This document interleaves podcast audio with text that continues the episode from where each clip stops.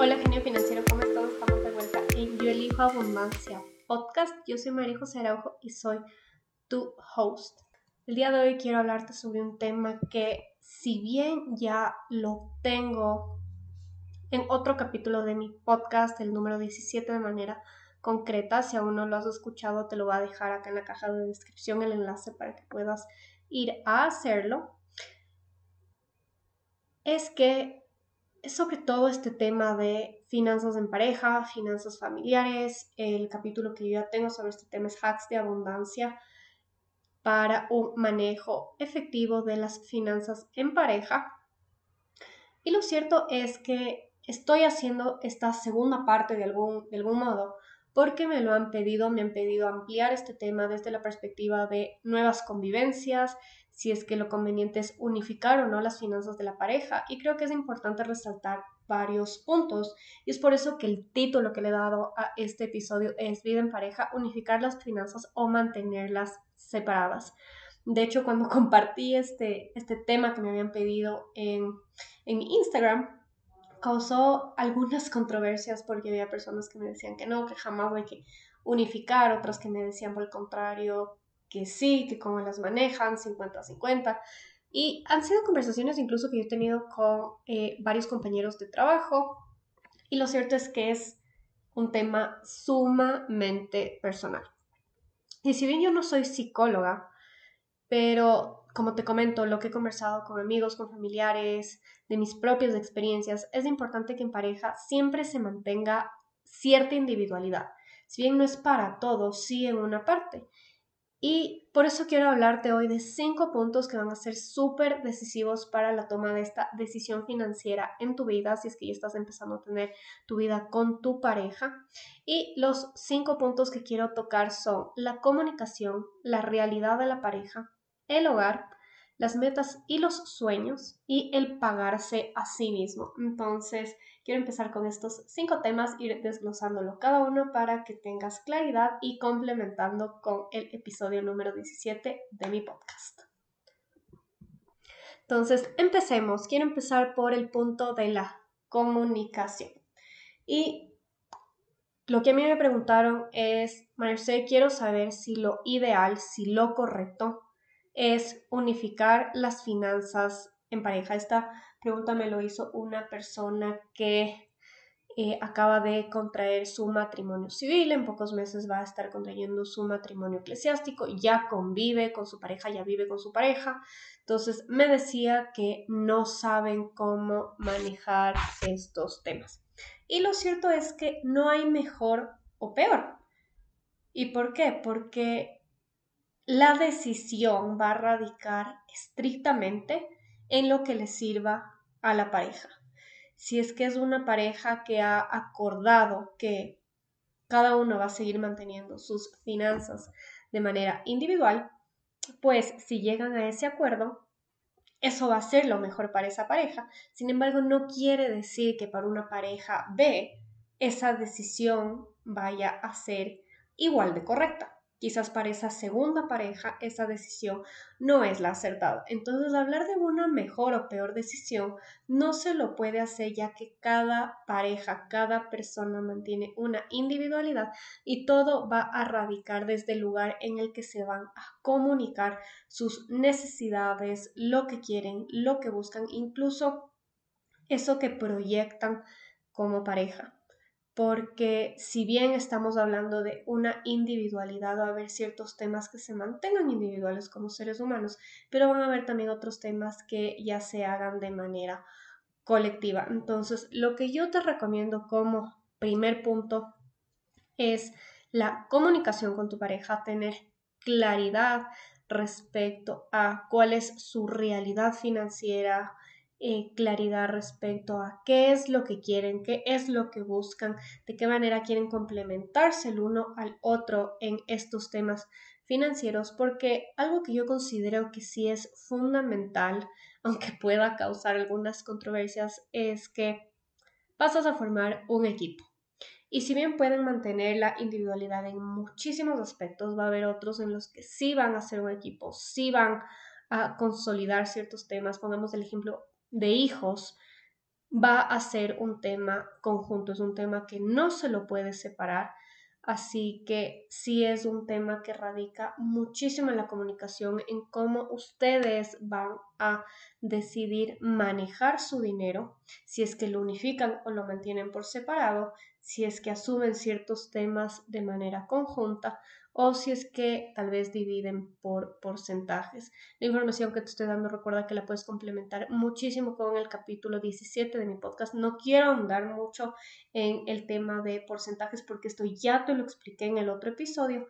Sin embargo, quiero ahondar justo en estos pilares que van a marcar una diferencia en cómo deciden manejar su dinero. Entonces, para empezar, como te como te estaba diciendo y repitiendo el tema de la comunicación. Tengan muchísima, muchísima claridad sobre cómo manejan en la actualidad, siendo solteros, su dinero, sobre cómo quieren manejarlo ya en pareja y los acuerdos a los que van a llegar. No te enfoques en que algo es correcto o incorrecto, en que algo es mejor o peor, porque ustedes tienen que encontrar qué es lo mejor para ustedes en pareja. Entonces, ya teniendo claro el tema de la comunicación, pasamos al segundo punto, que es la realidad de la pareja. ¿Por qué quiero enfocarme en este punto? Porque hay que tener claridad respecto a los dos trabajan, cuáles son los ingresos de cada uno al mes.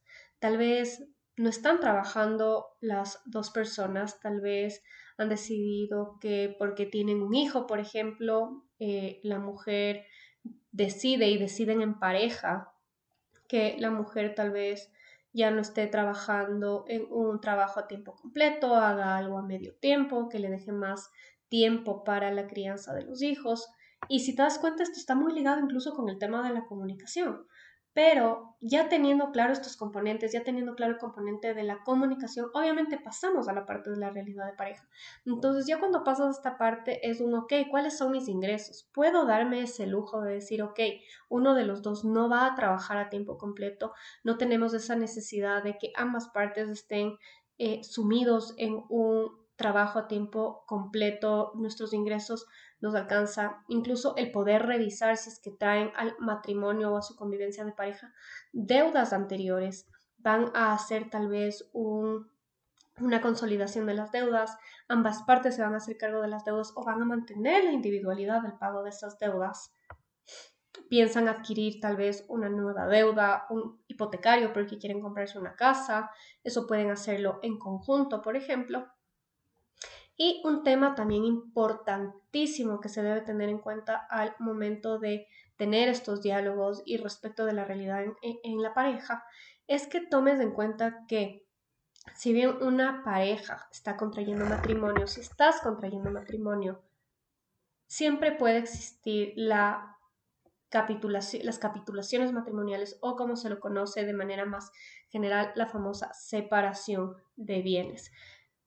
Este es un tema también que puede existir dentro de la realidad de muchísimas parejas. Muchísimas parejas quieren mantener justamente esa individualidad, que no se mezclen sus patrimonios, sus deudas, la forma en la que manejan el dinero con la persona con la que van a convivir, están contrayendo matrimonio, etc.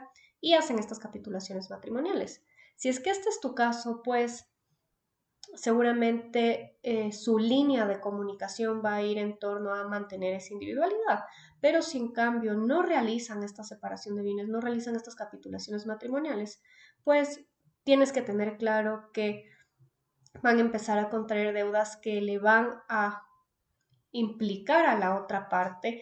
Si tú contraes una deuda, también le va a implicar en esa deuda a tu esposo, a tu esposa, del mismo modo, si es que sacas una nueva tarjeta de crédito, si es que adquieres un carro, todo eso va a entrar dentro de lo que viene a ser su matrimonio, por lo tanto ya empiezan a tener una realidad financiera en pareja. Y muchas veces que estos temas se obvian, no se los conversa, pero si quiero que los tomes en cuenta, si quiero que los converses, si quiero que tengan esa comunicación súper amplia respecto a estos temas, porque en algún punto se pueden ver afectados por esto. No quiero decir que va a haber problemas financieros, para nada, pero justamente para evitar sobreendeudamientos, eh, que caigan en cobros que no se quiere tener, las típicas llamadas incómodas, pues tienen que conversar estos temas. No es cuestión de a veces y esto te lo voy a contar porque he tenido conversaciones sobre estos temas, que muchísimas parejas incluso ni siquiera se enteran que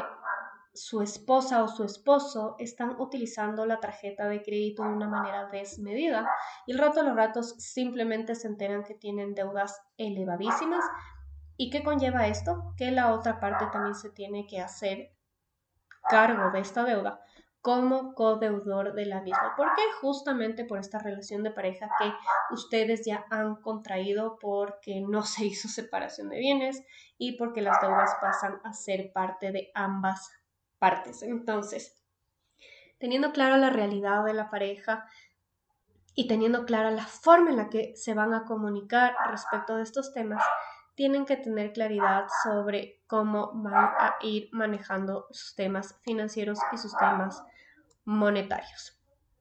Un tema súper importante el que quiero pasar a ver es justamente los temas del hogar, porque si bien ya tenemos claro, por ejemplo, la realidad de pareja de si los dos van a trabajar o no, la parte del hogar viene a ser una parte que sí o sí vas a compartir.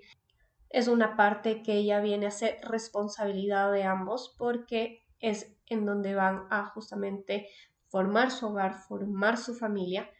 Y si es que la realidad de la pareja es que ambas partes trabajan, pues pueden llegar a un acuerdo que se paga, por ejemplo, el 50% en base a los ingresos de cada uno. ¿Y a qué me refiero con esto? No quiere decir que si, por ejemplo, el arriendo es de mil dólares van a pagar 500, 500, sino que el porcentaje puede ir en torno a su nivel de ingresos o justamente ese 50-50 que ya sea dividido de manera exacta, como decía, los 500, 500.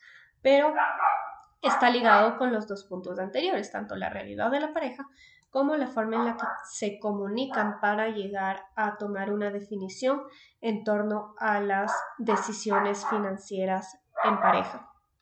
Porque puede ser este 50-50, puede ser el pagar proporcionales.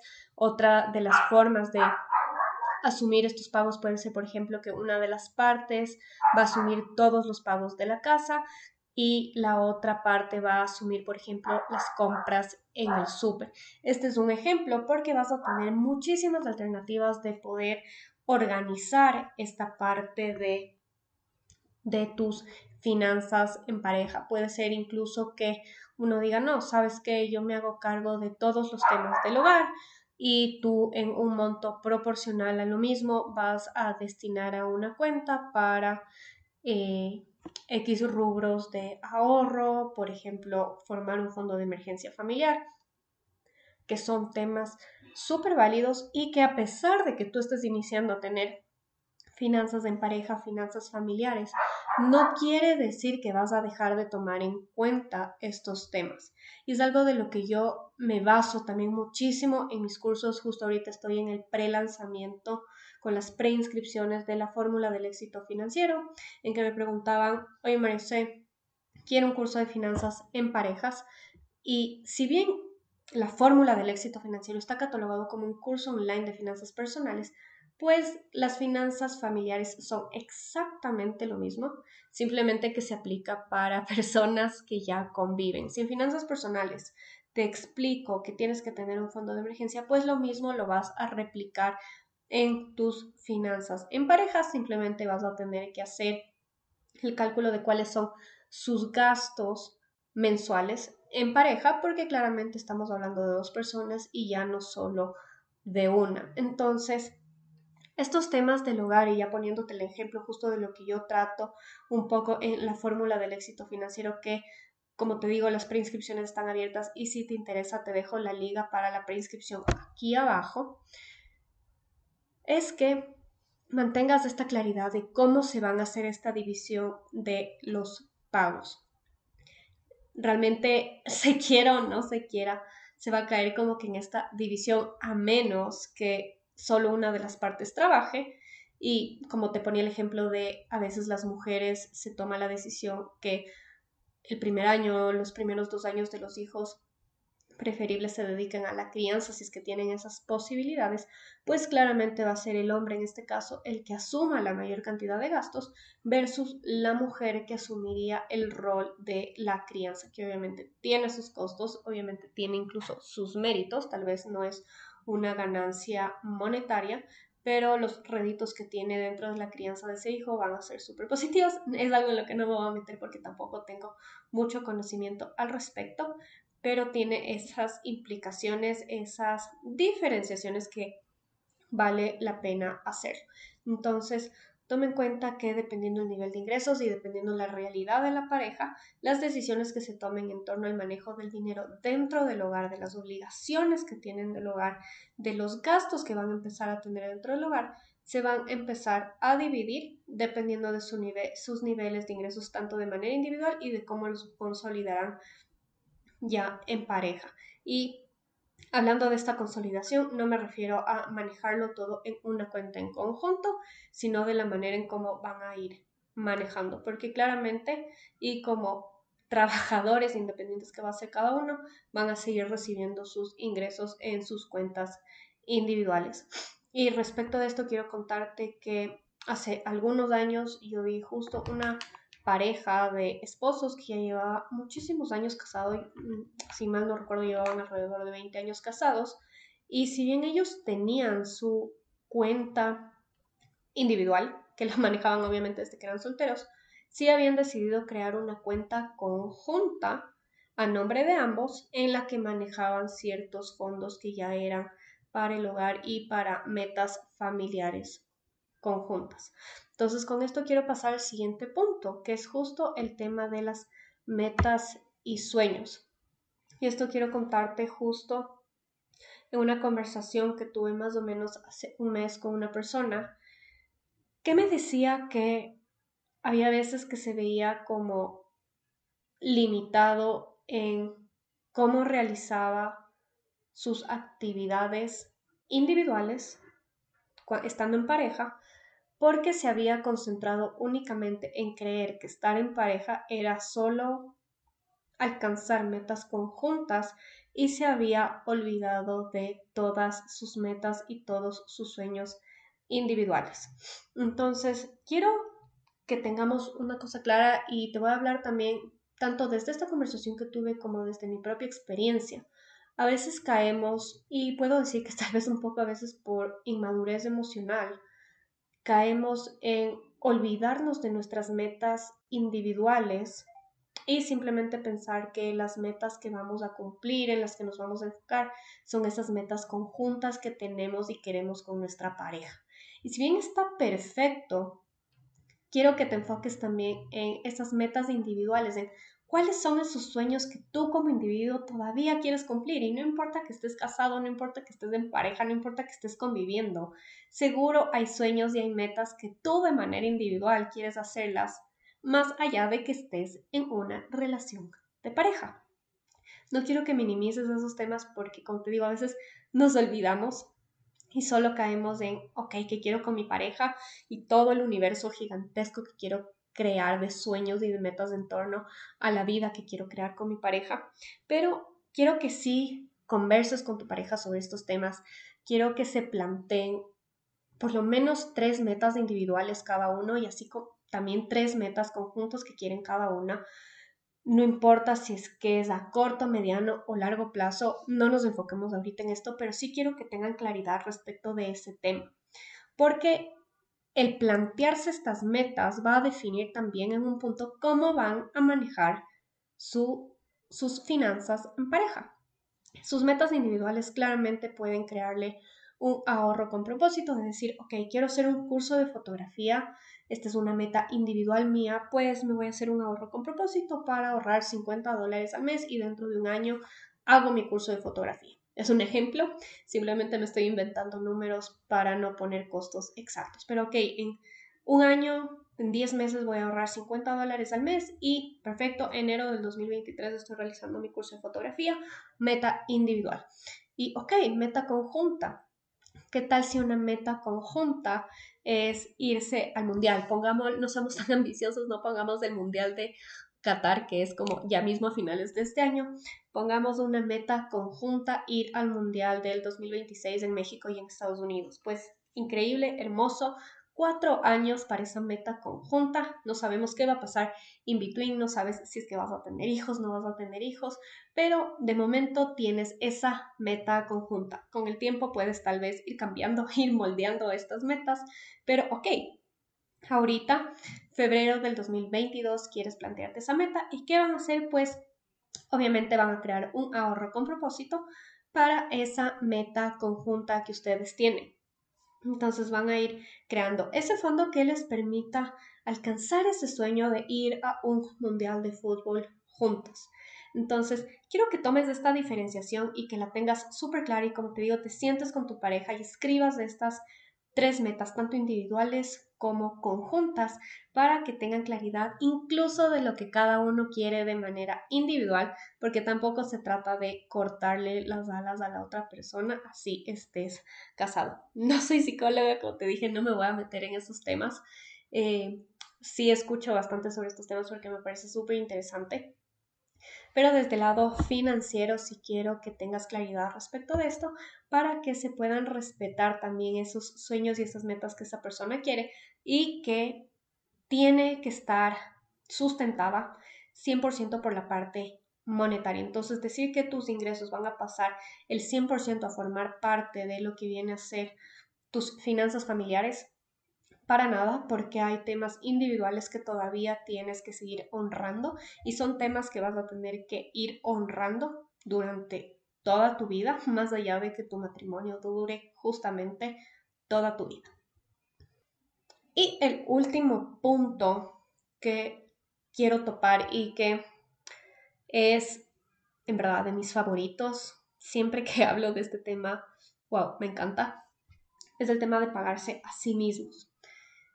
Y como te lo he dicho en innumerables veces, te lo he dicho a través de todos mis canales, el pagarte a ti mismo para mí es la parte más importante de finanzas personales. Recuerda que finanzas personales se aplican del mismo modo a finanzas familiares, así que no te estreses si es que te hablo desde la óptica de finanzas personales.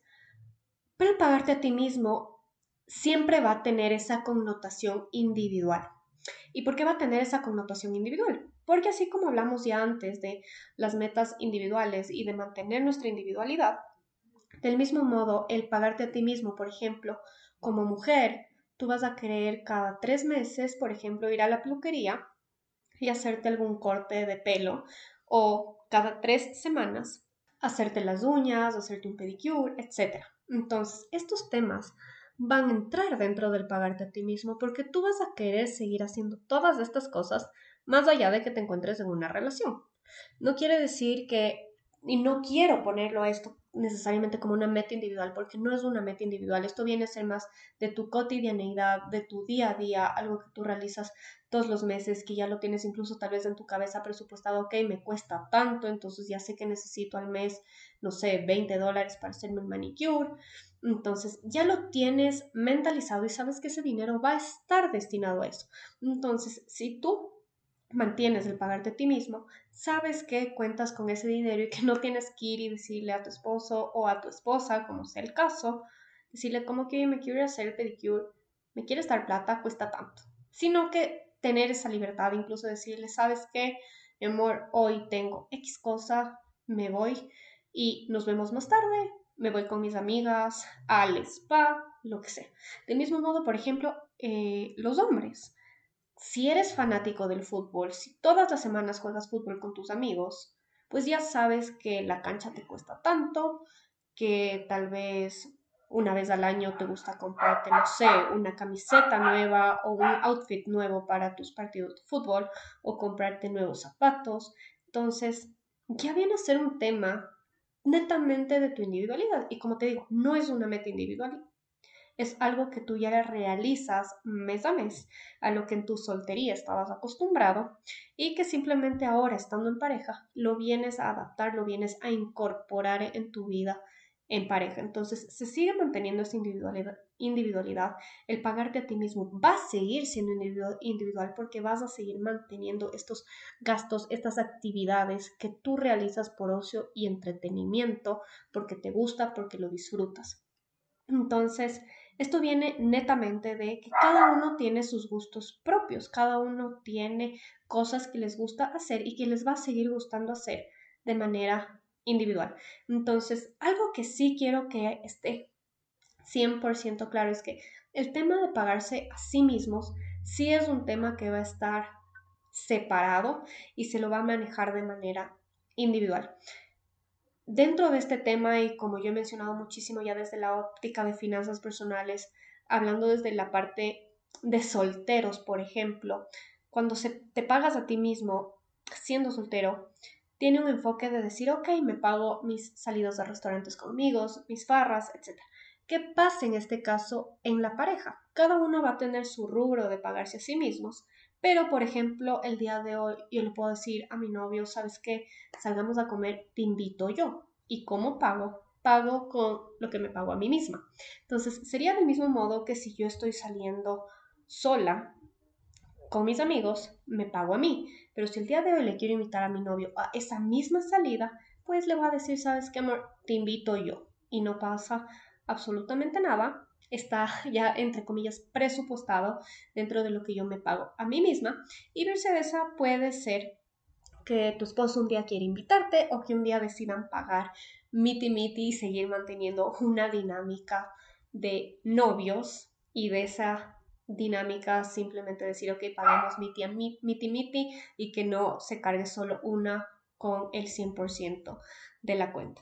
Entonces, si bien con pagarte a ti mismo vas a mantener tu individualidad para todos esos gastos de ocio y entretenimiento, vas a hacerlo una sola cuando haya ciertas salidas que ustedes como pareja realicen. Esas salidas de fin de semana que dicen, hoy me dio ganas de un ceviche, invito yo.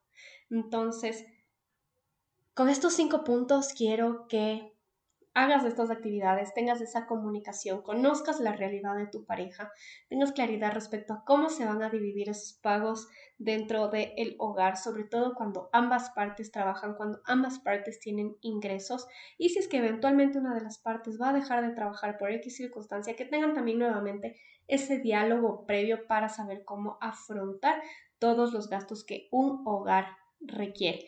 Pero Recuerda también siempre mantener tu individualidad, conversen sobre sus metas individuales y sobre esas metas conjuntas que quieren alcanzar y fundamentalmente y de lo más importante, ya sabes, págate a ti mismo. Esta parte sí respeta la individualidad, respeta que tú tienes tus gustos propios, tu pareja tiene sus gustos propios y van a mantenerse como seres individuales dentro de los mismos, aunque haya varios gastos y ciertas actividades de ocio y entretenimiento que por supuesto las van a ir compartiendo y las van a ir compartiendo seguramente con mayor regularidad. Así que espero que con estos cinco puntos esté aclarando muchas de las dudas que tenías. Recuerda complementarlo con el episodio número 17 de mi podcast. Eso te va a dar muchísima claridad de cómo poder manejarlo. Y si tienes incluso dudas adicionales, pues Inscríbete a la fórmula del éxito financiero. Hay un precio especial de 100 dólares por dos cupos si es que te inscribes con tu pareja y podemos ir solventando todas las dudas que tengas, ir haciendo ejercicios en conjunto para que puedas ir alineando tus finanzas personales a lo que viene a ser ahora tus finanzas familiares con tu pareja. Qué gusto haberte tenido por aquí recuerda que cualquier duda que tengas me la puedes hacer llegar por mi Instagram. Me encuentras como mariajose.araujoa. Y comparte este episodio con todas las personas a las que sabes les puede servir y le pueden sacar muchísimo provecho. Ya nos vemos en un siguiente episodio. Adiós.